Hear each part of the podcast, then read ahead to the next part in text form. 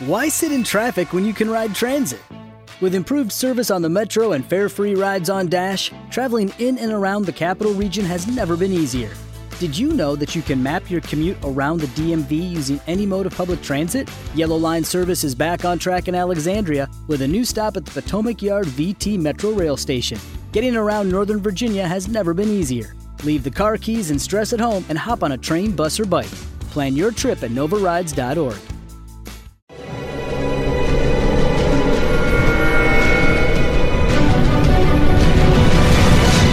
Yo documental.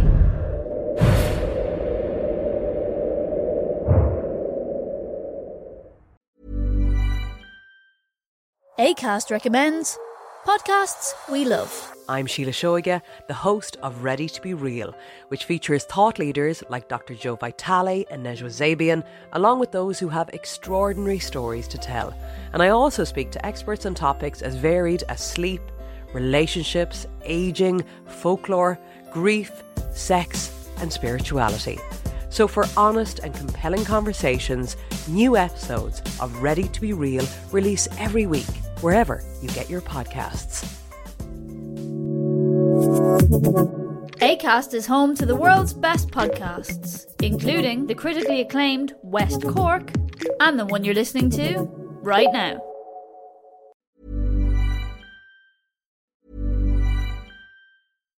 Some sports demand resilience, grit, power. Cheltenham demands it all. And this is William Hill Racing at Cheltenham. Get our top price guarantee against selected bookmakers on all championship races. It's who you play with, William Hill. Top prices from 9am 27th to February 23 until the start of each of the four championship races compared to selected competitors. Standard win market odds only, excludes competitor offers, further terms apply. 18 plus for advice and information visit gamblingcare.ie. ACAST recommends podcasts we love. I'm Sheila Shoiga, the host of Ready to Be Real, which features thought leaders like Dr. Joe Vitale and Nejwa Zabian, along with those who have extraordinary stories to tell. And I also speak to experts on topics as varied as sleep, relationships, aging, folklore, grief, sex, and spirituality. So, for honest and compelling conversations, new episodes of Ready to Be Real release every week, wherever you get your podcasts. ACAST is home to the world's best podcasts, including the critically acclaimed West Cork and the one you're listening to right now.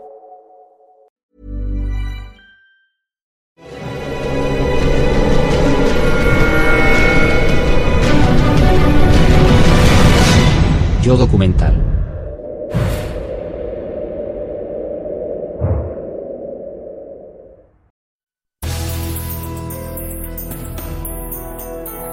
Fueron unos inadaptados, unos rebeldes arrogantes. Pusieron en evidencia la sabiduría convencional. Y cada uno de ellos concibió una visión radicalmente nueva del cosmos.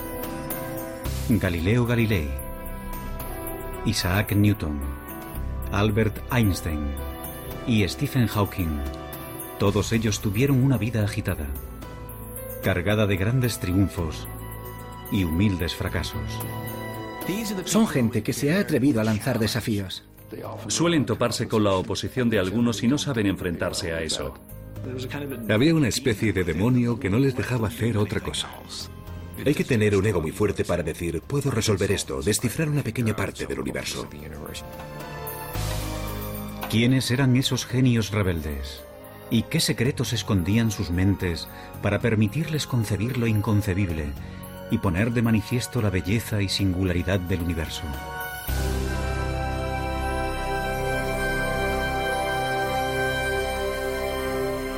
Mentes brillantes. Los secretos del cosmos. En la Europa del siglo XVI existe una certeza que las generaciones posteriores no podrán más que envidiar. Todo el mundo sabe que la Tierra es el centro del universo. Pero esa visión tan alentadora de nuestro mundo se está empezando a resquebrajar. Y uno de los principales causantes de ello es el autoproclamado genio Galileo Galilei. Galileo era un hombre engreído que tenía su carácter. Esa clase de persona que tiene amigos muy íntimos y muchos enemigos. Tenía un ingenio muy agudo, una mente privilegiada, y eso le permitió examinar algunos de los misterios más recónditos del universo. Ese científico ambicioso, demasiado seguro de sí mismo, le dará un vuelco al mundo, aunque pagará un precio muy alto por ello.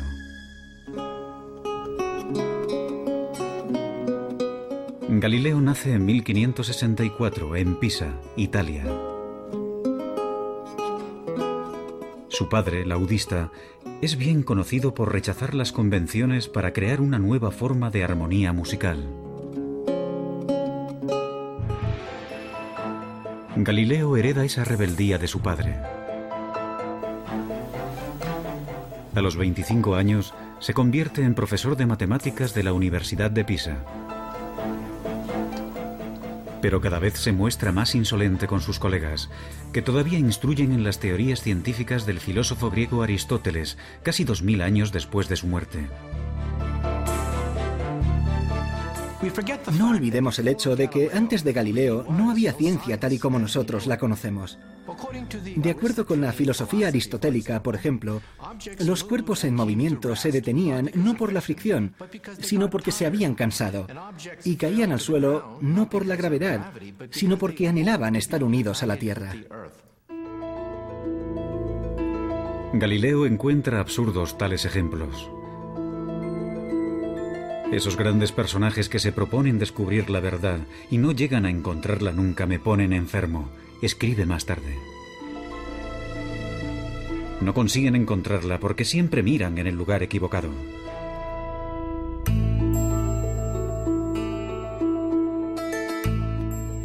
Galileo está a punto de frustrar una creencia milenaria. La intuición le dice que los cuerpos no se mueven por deseos, sino por leyes matemáticas que subyacen al movimiento. Y da un paso más allá que resulta impensable. Intenta descubrirlas por medio de experimentos, algo que poca gente había hecho antes. Comienza estudiando la caída de los cuerpos. A continuación, el físico Stephen Hawking. Afirma que unas observaciones sencillas, como dejar caer unos pesos desde determinadas alturas, demuestran que las cosas no funcionan como habían dicho los antiguos griegos. Mucha gente debía de haberse dado cuenta de ello, pero habían llevado a cabo observaciones imperfectas. Por primera vez en la historia, Galileo empieza a establecer unas leyes básicas del movimiento, tales como el hecho de que la velocidad viene determinada por el tiempo y la aceleración. Una de las genialidades de Galileo consistió en reducir la aceleración de la gravedad. Se fabricó un plano inclinado para dejar caer por él una bola. De esa manera se podía observar claramente cómo un cuerpo coge velocidad a medida que desciende. Así que él introduce el concepto de aceleración. A nosotros nos parece muy obvio y lógico pero supuso un avance matemático clave, entender el movimiento en esos términos. Por ser el primero en utilizar experimentos, más tarde Albert Einstein lo llamaría el padre de la física moderna. Galileo abrirá el camino que después seguirán Newton y Einstein. La búsqueda de las leyes matemáticas que se esconden tras cualquier movimiento pero sus avances son lentos. No se publicarán hasta el final de su vida.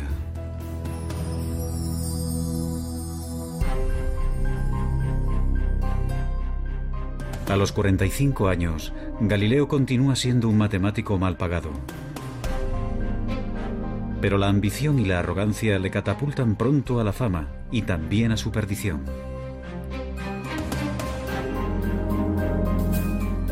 En 1609, Galileo oye hablar de un catalejo, un aparato como de juguete que hace que los objetos distantes parezcan cercanos.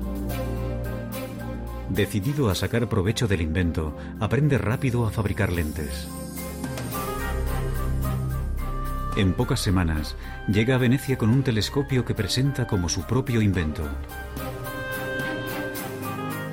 Impresiona de tal forma a la marina veneciana que sus superiores le doblan el salario. Galileo no se molestó en decirles que aquel instrumento ya se estaba presentando y vendiendo en muchos otros lugares. De hecho, se llevaron una gran desilusión al descubrir que no era un invento exclusivo de Galileo. Pero, bueno, tampoco se le puede reprochar nada, simplemente fue un buen negociante.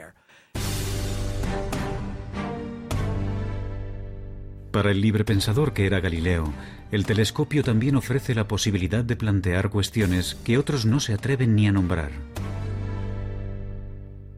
60 años atrás, el astrónomo Copérnico había propuesto la idea radical de que la Tierra gira alrededor del Sol. Pero Copérnico contaba con escasas pruebas para su teoría. Una teoría que contradice pasajes de la Biblia. En la época de la Inquisición, tales especulaciones se consideran herejía.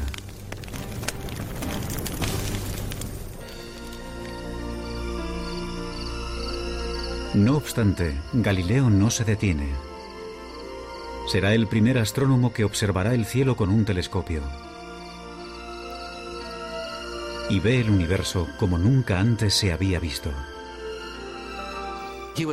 Se siente fascinado por el hecho de que el telescopio pueda abrir mundos totalmente nuevos. Realiza dibujos y diagramas con la sensación de que no lo hace lo suficientemente rápido. Noche tras noche, Galileo se afana en su trabajo y realiza un hallazgo asombroso. Descubre cuatro lunas orbitando alrededor de Júpiter.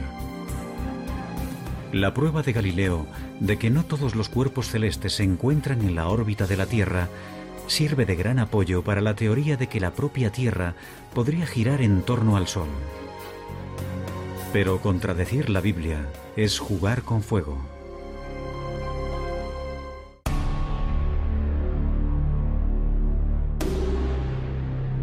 Galileo se muestra impaciente ante aquellos que ponen en duda sus nuevas teorías.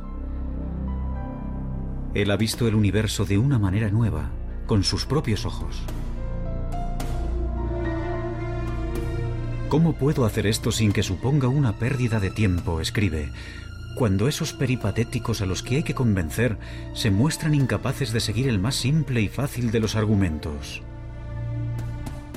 Galileo utilizaba su ingenio mordaz para atacar a la gente. Y eso no le proporcionó muchos amigos. En 1615, a los 51 años, Galileo acude a Roma para exponer su caso. Y puede que ese fuera su mayor error. La Iglesia le ordena dejar de dar lecciones sobre que la Tierra gira alrededor del Sol. Pero Galileo vuelve a tentar a la suerte. Nueve años más tarde, solicita que vuelvan a escuchar su caso. Esta vez, el nuevo papa es un íntimo amigo. Y Galileo consigue un permiso para escribir un libro. Siguiendo su costumbre de desdeñar a los oponentes, Galileo escribe un diálogo. What happens when the right people connect? At MITRE, breakthrough technology advances, people fulfill their passions, diversity fuels innovation, and our way of life thrives. From health to transportation and global security, cyber and AI, to space and back again. There's no higher calling than making the world a safer place. Let's connect at mitre.org slash careers. That's M-I-T-R-E dot org slash careers. Judy was boring. Hello. Then Judy discovered ChumbaCasino.com. It's my little escape. Now Judy's the life of the party. Oh, baby, mama's bringing home the bacon. Whoa, take it easy, Judy. The Chumba life is for everybody. So go to ChumbaCasino.com and play over 100 casino-style games. Join today and play for free for your chance to redeem some serious prizes. ChumbaCasino.com. No purchase necessary. Void where prohibited by law. 18 plus terms and conditions apply. See website for details. en el que personajes vagamente disfrazados ofrecen argumentos a favor y en contra de su teoría. En sus libros está muy claro quién es el listo, quién es el que hace el papel de Galileo, mientras que los aristotélicos se presentan como los tontos. En 1633, la Inquisición ordena arrestar a Galileo. La Iglesia le acusa de herejía. Pero quizás la verdadera razón por la que enjuician a Galileo es que ha ido demasiado lejos en sus esfuerzos por persuadir. En su diálogo, ha puesto el argumento favorito del Papa en boca de un personaje ridículo. Gente cercana al Papa le advirtió de que en su libro Galileo había intentado que pareciera un estúpido. Y perseguir sistemáticamente a Galileo y mantenerle en arresto domiciliario para el resto de su vida fue una decisión personal del mismo Papa. En realidad no fue idea de la Iglesia, fue una decisión personal del Papa por una profunda ira hacia un amigo. Galileo espera un simple acuerdo. En lugar de eso, le amenazan con torturarlo. Rendido ante lo inevitable, se arrodilla y se retracta.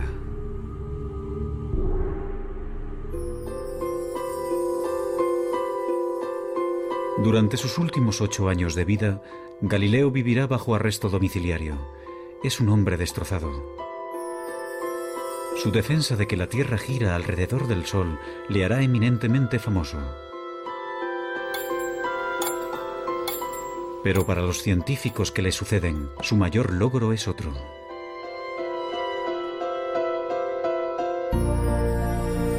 En sus últimos años de vida, escribe un libro con el que completa el trabajo iniciado de joven. En él, demuestra que es posible utilizar las matemáticas para analizar el movimiento.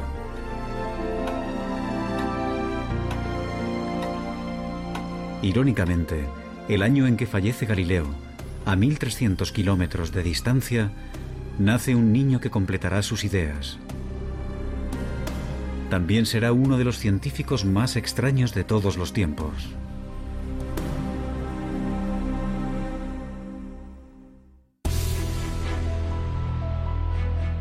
Seguramente no ha habido ningún otro científico que haya trabajado tan duro, sin reparar en comer, dormir o relacionarse con otros, como Isaac Newton. Isaac Newton fue una figura mucho más oscura. Era un solitario, una persona patológicamente incapaz de conversar.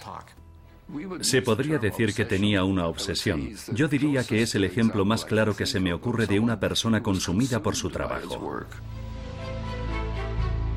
Posiblemente también sea el mayor científico de todos los tiempos. A su nacimiento, la física es un campo prácticamente inexplorado. Antes de morir, descifra con exactitud las leyes que describen cualquier tipo de movimiento, desde la caída de una manzana hasta las órbitas de los planetas. Simplemente no tenemos constancia de que haya existido ningún otro hombre semejante a Newton.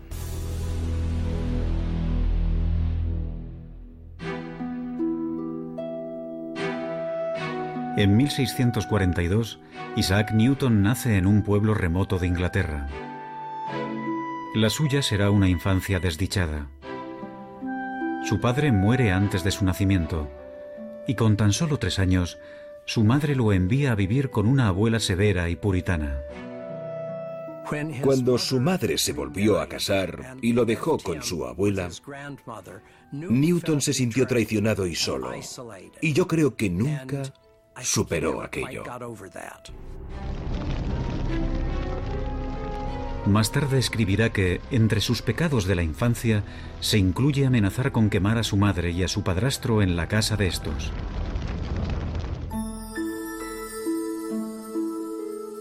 A Newton no siempre le va bien en la escuela.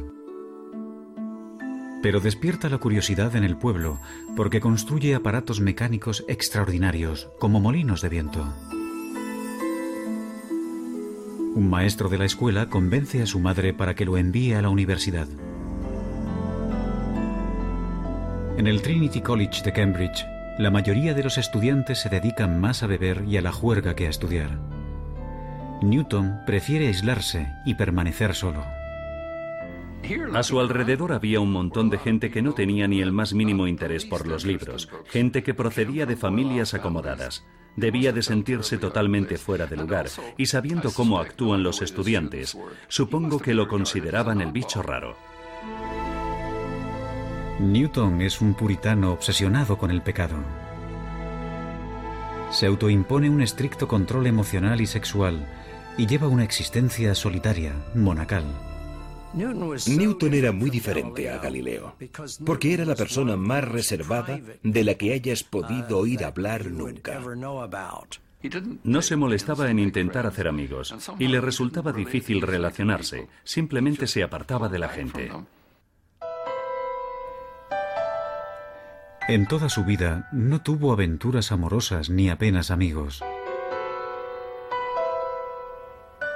Algunos estudiosos especulan sobre una posible homosexualidad de Newton. Otros opinan que quizás simplemente decidió que no tenía tiempo para nada que no fuera trabajo. Se cree que murió virgen.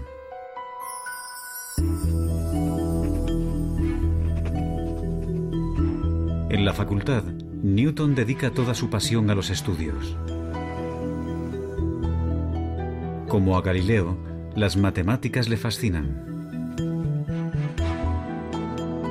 Adquiere un nivel avanzado en esta ciencia por su cuenta. Y después comienza a crear unas matemáticas nuevas para analizar el movimiento. Es él quien inventa el cálculo. Newton se siente fascinado por la manera en que el Sol sale y se pone, formando un arco completo. Una de las observaciones más brillantes de Newton fue el hecho de que cuando los cuerpos se mueven, su trayectoria se puede ver poco a poco, gradualmente, con un desplazamiento minúsculo de manera progresiva.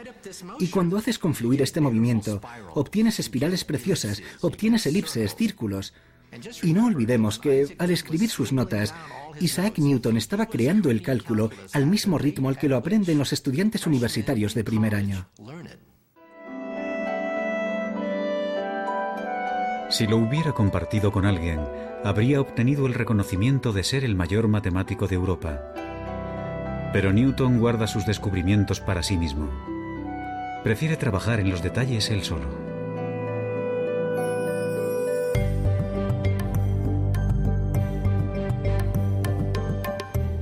Algunos años después, a los 24 años, Newton está viviendo en casa de su madre. En ella, tendrá la inspiración que revolucionará totalmente la física.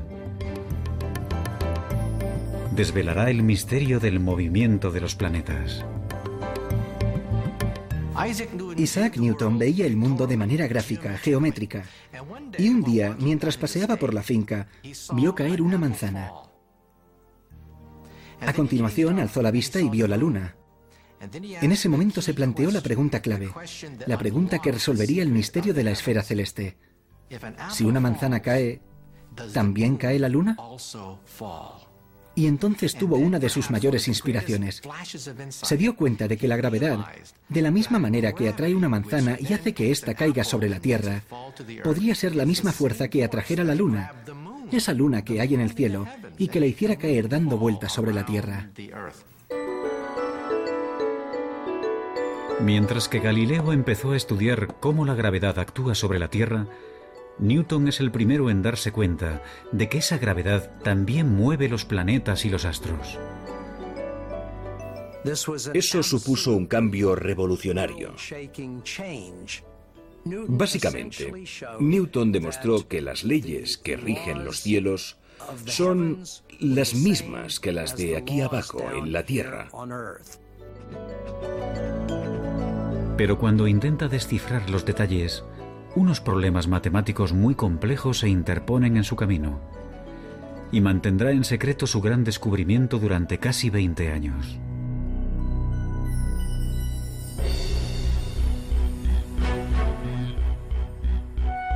Pronto Newton se convierte en profesor de matemáticas en la Universidad de Cambridge. Sus responsabilidades docentes son reducidas y pasa las 24 horas del día investigando en el campo de las matemáticas y la física. Sus colegas no tardan en reparar en su genialidad, así como en su extraña y esquiva naturaleza. En 1672, gracias al invento de un nuevo telescopio, Newton es admitido en la Royal Society, la asociación inglesa de los científicos más destacados. Halagado, permite que publiquen un artículo brillante sobre óptica. No obstante, cuando el gran físico Robert Hooke, equivocado, pone en duda su teoría, Newton entra en cólera y amenaza con abandonar la asociación. Su reacción ante las críticas es casi siempre explicar cuidadosamente por qué lo que acaba de decir la otra persona es una completa estupidez. Tenía una personalidad extremadamente frágil. Como ha dicho uno de sus biógrafos, o mandaba o se enfadaba. Y pasaba mucho tiempo enfadado. Algunos historiadores especulan sobre si el carácter vengativo de Newton, su extremada susceptibilidad a la crítica y su trabajo obsesivo pudieran ser síntomas de una enfermedad mental como un trastorno maníaco depresivo. Nunca lo sabremos. Si realmente padece una enfermedad mental, no lo detiene en su trabajo.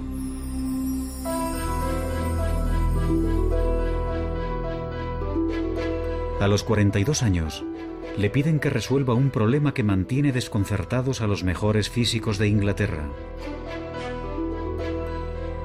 ¿Cómo describir matemáticamente la órbita de los planetas alrededor del Sol?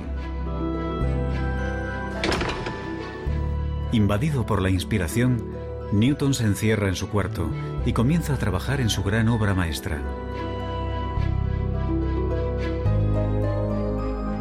Como a Galileo, le guía una fuerte intuición. Ahora se dispone a descifrar matemáticamente las leyes de la gravedad, una tarea que había iniciado en años anteriores. Durante casi dos años no se comunica apenas con nadie. El único ejercicio que realiza es pasearse por la habitación. Dormía muy poco y se pasaba 18, 20 horas al día trabajando. Se saltaba las comidas. Solo escribía.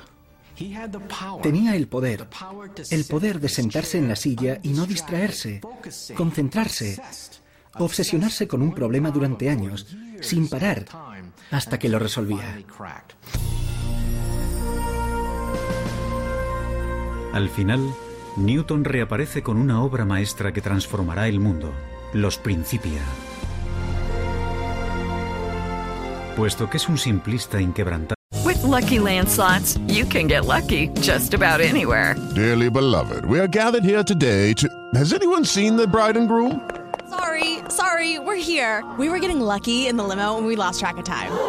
No, Lucky Land Casino, with cash prizes that add up quicker than a guest registry in that case, I pronounce you lucky.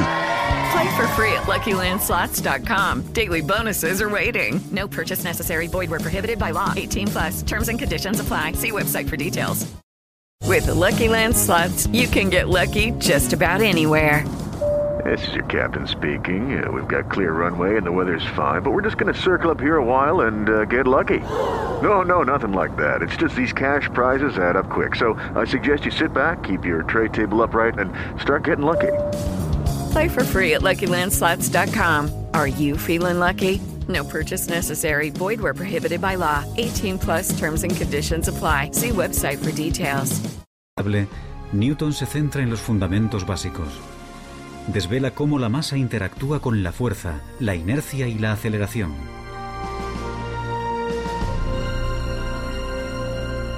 No obstante, su mayor logro es el de definir la gravedad. Es el primero que habla de esta como una fuerza que actúa a una distancia. Y consiguiendo avances matemáticos increíbles, Newton establece las leyes precisas que determinan el movimiento de todos los cuerpos. Los Principia de Newton, publicados en 1687, supusieron una revolución científica. En la obra, Newton dio la primera descripción precisa de las leyes que rigen el movimiento de los cuerpos, desde unas balas de cañón a los planetas. Si se miran los Principia y el número de problemas matemáticos resueltos en esa obra, y pensando que la escribió en un periodo de 18 meses, queda claro que no se trata de un ser humano normal en ninguna de sus acepciones. Newton ha completado la búsqueda de Galileo para describir matemáticamente el movimiento. No obstante, 200 años después, otro rebelde arrogante descubrirá que a velocidades muy altas las leyes de Newton no se cumplen y que el universo es más extraño de lo que nunca nadie había imaginado.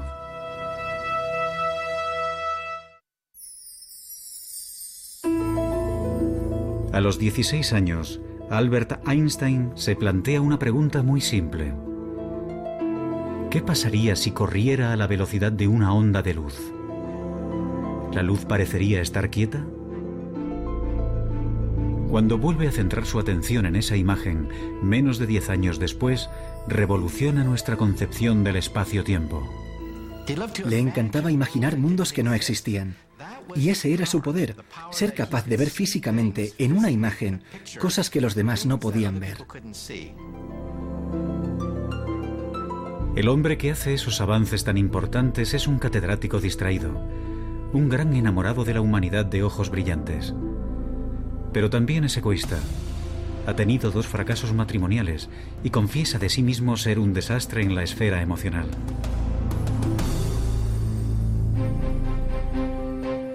Albert Einstein nace en 1879, en el sur de Alemania, en el seno de una familia judía de clase media. De niño es callado e introvertido. Sus padres empezaron a pensar que quizás era retrasado, porque tardó mucho en empezar a hablar. Pero simplemente, según parece, estaba muy ocupado pensando. De pequeño, le fascinan los rompecabezas y los juegos y muestra una perseverancia notable.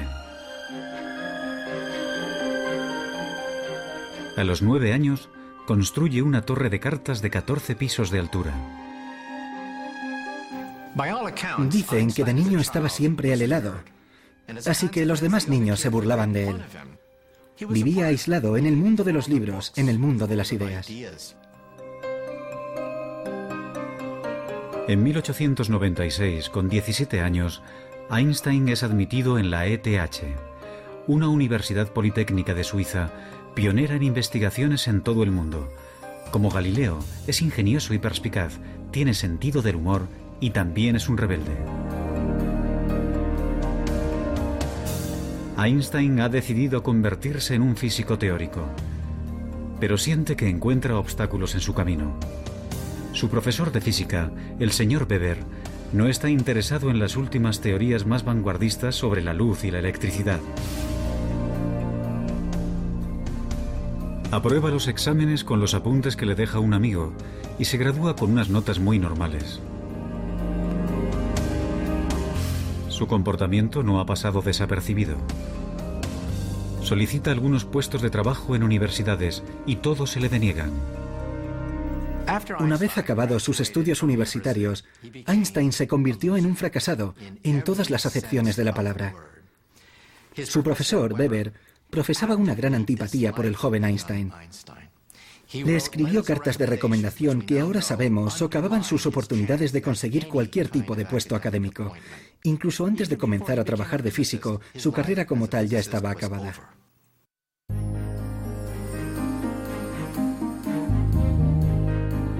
Dos años después de abandonar la universidad, Einstein encuentra por fin un trabajo como empleado en una oficina suiza de patentes. El puesto no tiene nada que ver con la física teórica, pero ese trabajo, aparentemente sin porvenir, será su salvación. En Berna se establece como oficinista y a los 23 años de edad lleva una vida burguesa. Contrae matrimonio con Mileva Marik, una compañera de la universidad.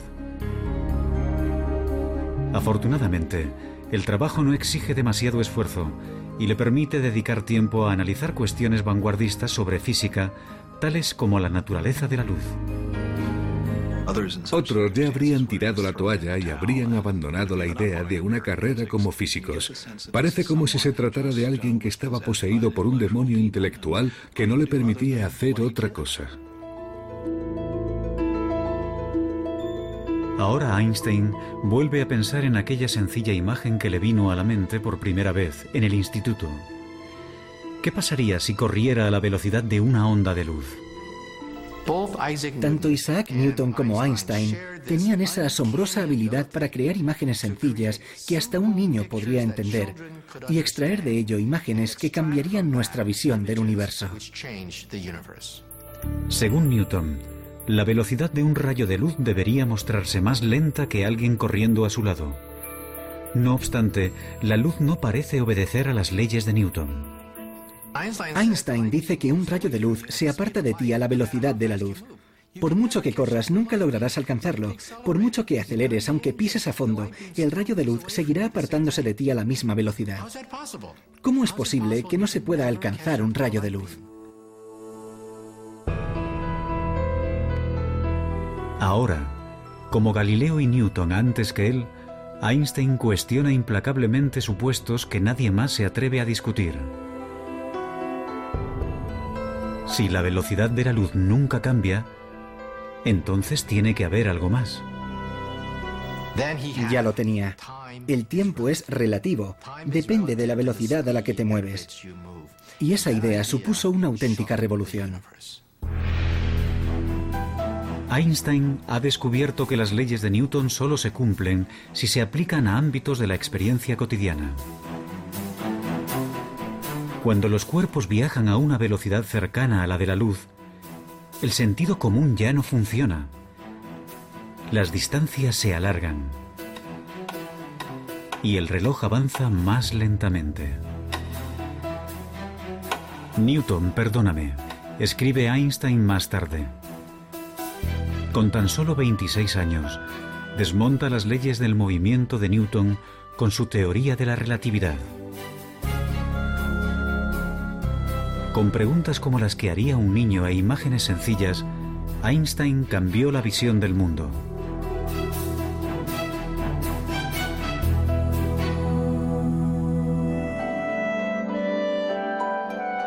En 1907, Einstein aborda nuevos retos científicos. Pero unas cartas recién publicadas revelan un lado personal poco conocido. Mientras trabaja en su gran obra maestra, se encierra en sí mismo y sus más allegados sufren.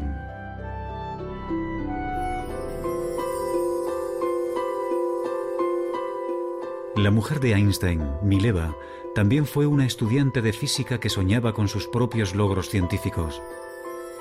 Pero ahora, mientras que Einstein da clases y colabora con otros científicos, Mileva apenas lo ve. Teme estar perdiendo tanto a su marido como su sueño. Entonces, en 1914, Mileva descubre que tiene una adversaria en el ámbito sentimental, Elsa Lovenhal, prima de su marido. El matrimonio de Einstein está roto. Me encantaría tomarme una cerveza con Einstein, pero no le presentaría a mi hermana. Es como si las normas no le afectaran necesariamente. Einstein se casará con Elsa, que está dispuesta a cuidar de la casa con menos expectativas. El científico ha renunciado al amor en el matrimonio. La ciencia está por encima de todo.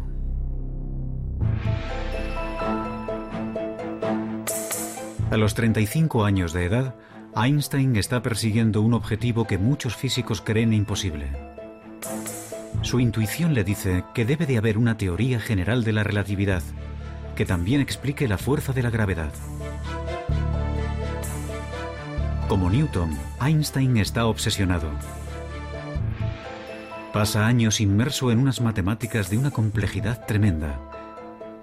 Inseguro de si va por el camino correcto o es una empresa descabellada. Se pasaba años dándole vueltas sin parar a un problema. Se aferraba a él casi como a un perro que no suelta su hueso.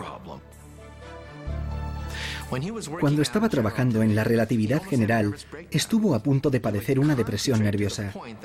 Estaba tan concentrado que llegó a perder una enorme cantidad de peso, porque no comía, se concentraba en los problemas de la misma manera que lo hacía Isaac Newton.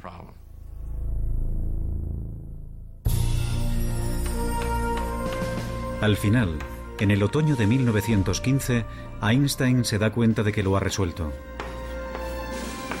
Su nueva visión es tan extraña que incluso a los físicos les costará entenderla.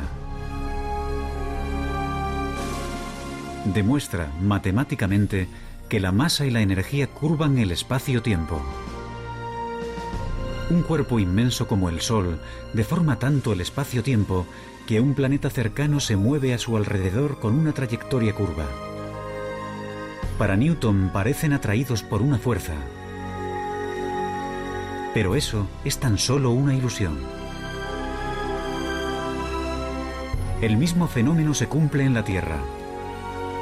Los cuerpos, que parecen atraídos por una fuerza gravitatoria, en realidad están viajando por un espacio-tiempo deformado. La teoría general de la relatividad de Einstein cambió para siempre nuestras ideas sobre el espacio-tiempo. Es tan bonito que tiene que ser cierto. Einstein llega a una serie de ecuaciones que rigen la curvatura espacio-tiempo. Unas simples líneas describen el movimiento de las galaxias y el destino del universo. Los físicos, cuando miramos las ecuaciones de Albert Einstein, nos ponemos a llorar. Lloramos porque son increíbles. El hecho de que el movimiento de los cuerpos celestes, con todas sus curvas, curvaturas del espacio-tiempo y todo eso, se pueda resumir en una ecuación de 5 centímetros, es impresionante. Es increíble y precioso. Aunque Einstein continuará trabajando hasta el día de su muerte, a los 40 años ha completado su mayor obra.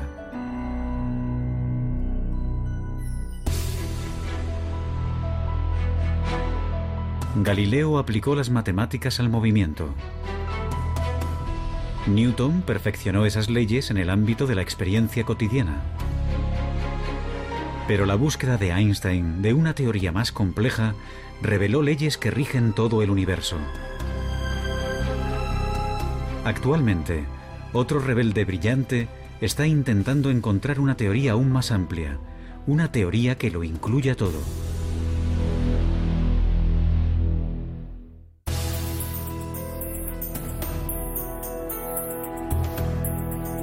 Ningún otro científico ha sacudido los pilares de la física como Galileo, Newton o Einstein. No obstante, entre aquellos que han ampliado las fronteras de la cosmología, se encuentra el que una vez fue un estudiante perezoso, Stephen Hawking. Actualmente ocupa el mismo puesto de matemático en la Universidad de Cambridge que Isaac Newton. Nací 300 años después de la muerte de Galileo. Tengo el mismo puesto en Cambridge que tuvo Newton. Y trabajo en la teoría general de la relatividad de Einstein. De los tres, con el que más me identifico es con Galileo. Él se guió por su intuición y fue todo un rebelde.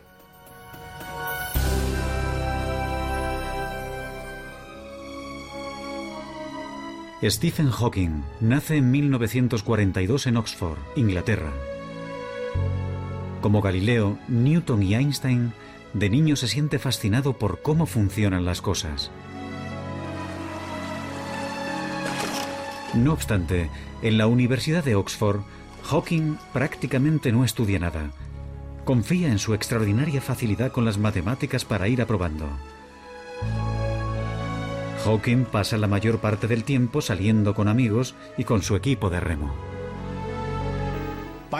Desde luego, Stephen Hawking no era el tipo de persona que parece tener un destino brillante. En la facultad no era el más aplicado. Él mismo dice que durante toda su etapa como estudiante en Oxford trabajó en total unas mil horas, lo cual supone una hora al día de media. Hawking se muestra aburrido y apático. Según parece, para él no vale la pena esforzarse por nada. Pero está a punto de desencadenarse una tragedia que convertirá un intelecto aburrido en una mente apasionada. En 1962, Stephen Hawking inicia sus estudios de posgrado en cosmología en la Universidad de Cambridge. Pero algunos síntomas de su enfermedad empiezan a ser difíciles de ignorar. Un ligero defecto del habla. Problemas para servir una cerveza.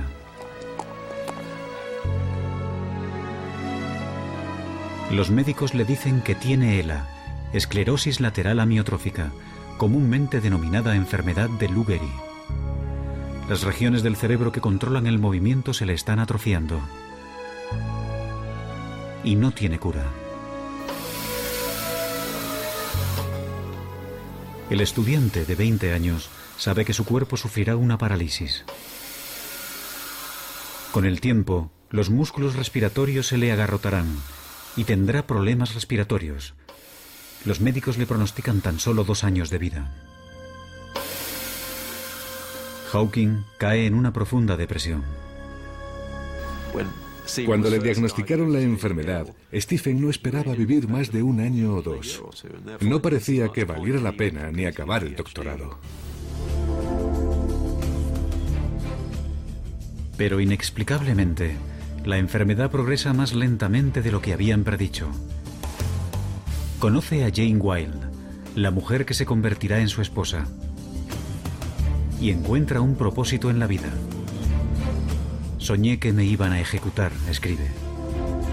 De repente me di cuenta de que había muchas cosas que valía la pena hacer si me concedían un aplazamiento.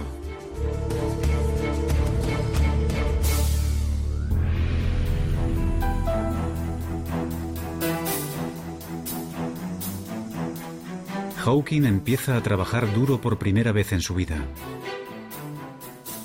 Y para su sorpresa, se da cuenta de que le gusta. A principios de los 70, Stephen Hawking es un reputado cosmólogo. Está postrado en una silla de ruedas. No obstante, se muestra obstinado. Nada le impedirá llevar una vida normal. Tiene hijos y trabaja intensamente. Y está a punto de realizar un gran descubrimiento que desarrollará la teoría de Einstein en una dirección inesperada.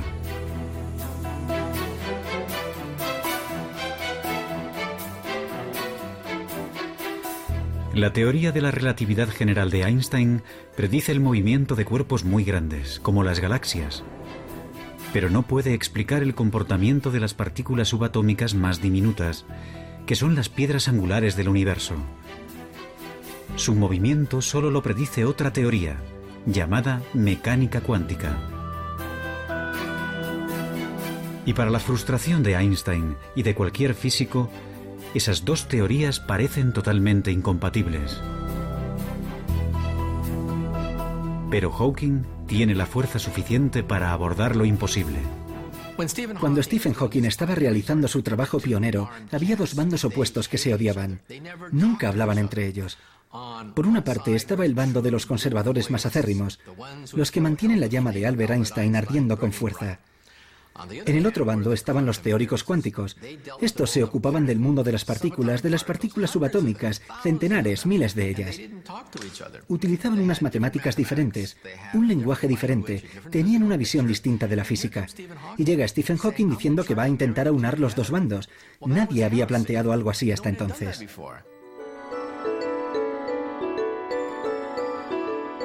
Hawking se pregunta, ¿qué pasaría si miráramos un agujero negro, un cuerpo inmenso, pero nos fijáramos en sus partículas más diminutas? Hawking, como Einstein, es extremadamente perspicaz. Tiene una intuición increíble para plantearse las preguntas clave y hacerlo del modo más adecuado. Los agujeros negros constituyen la predicción más extraña y radical de la teoría de la gravedad de Einstein.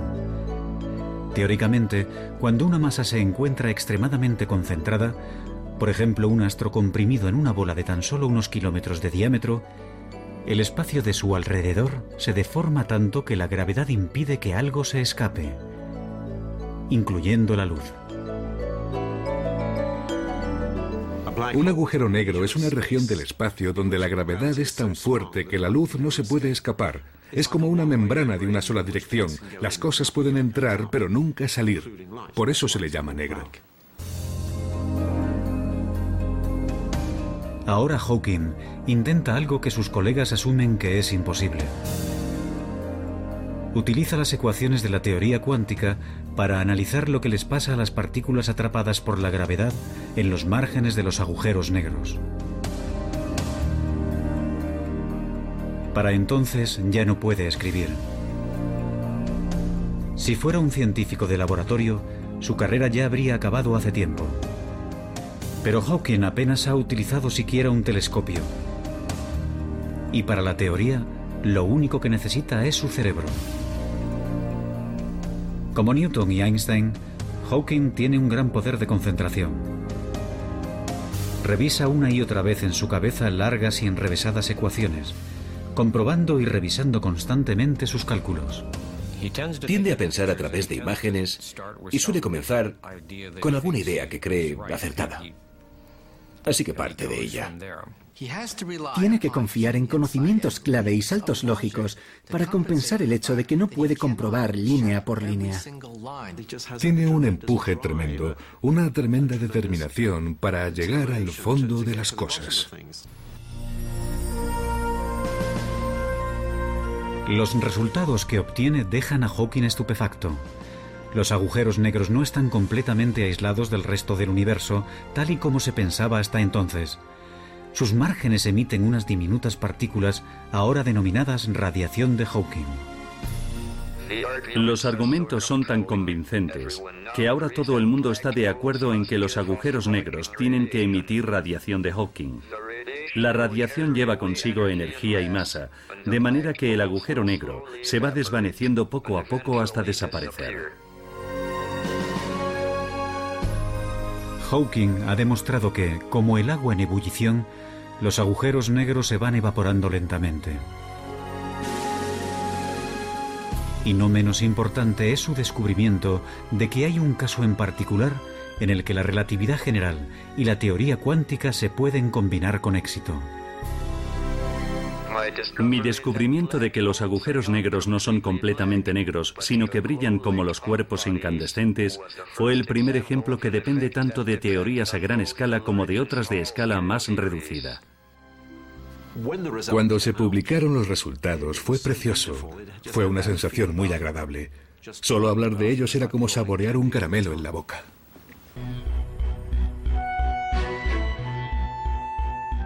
Encontrar una teoría de todo, una teoría que llegue más al fondo de la cuestión, que unifique las ecuaciones de Einstein con la mecánica cuántica, es ahora el santo grial de la física.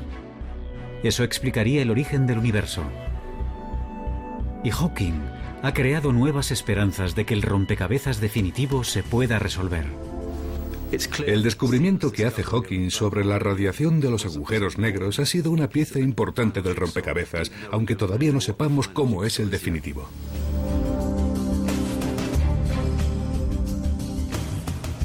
¿Quiénes han sido los físicos más grandes de la historia? Unos patitos feos, rebeldes y distraídos, consumidos por una profunda intuición y sin temor a cuestionar los supuestos básicos más aceptados por todos. Hay que tener un ego muy fuerte para decir, no es tan difícil, puedo resolverlo. Porque lo tienes todo en contra. Nada te garantiza que encontrarás respuestas, que la ciencia funciona. Te estás arriesgando mucho. Su obstinada perseverancia desveló leyes recónditas de la naturaleza. Pero su búsqueda continúa inacabada. Y unas mentes tan brillantes solo aparecen cada cierto tiempo. Pero quién sabe. Es posible que el próximo rebelde brillante esté ya entre nosotros.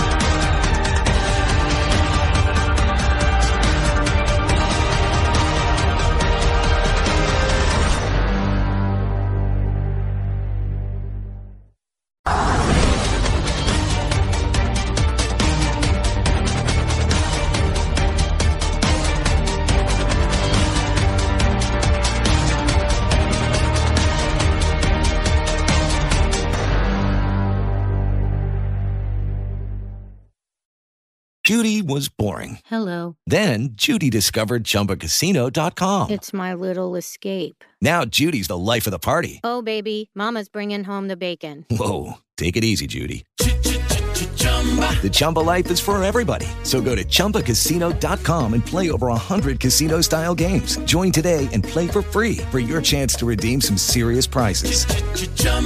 ChumbaCasino.com. No purchase necessary. Void where prohibited by law. 18 plus terms and conditions apply. See website for details.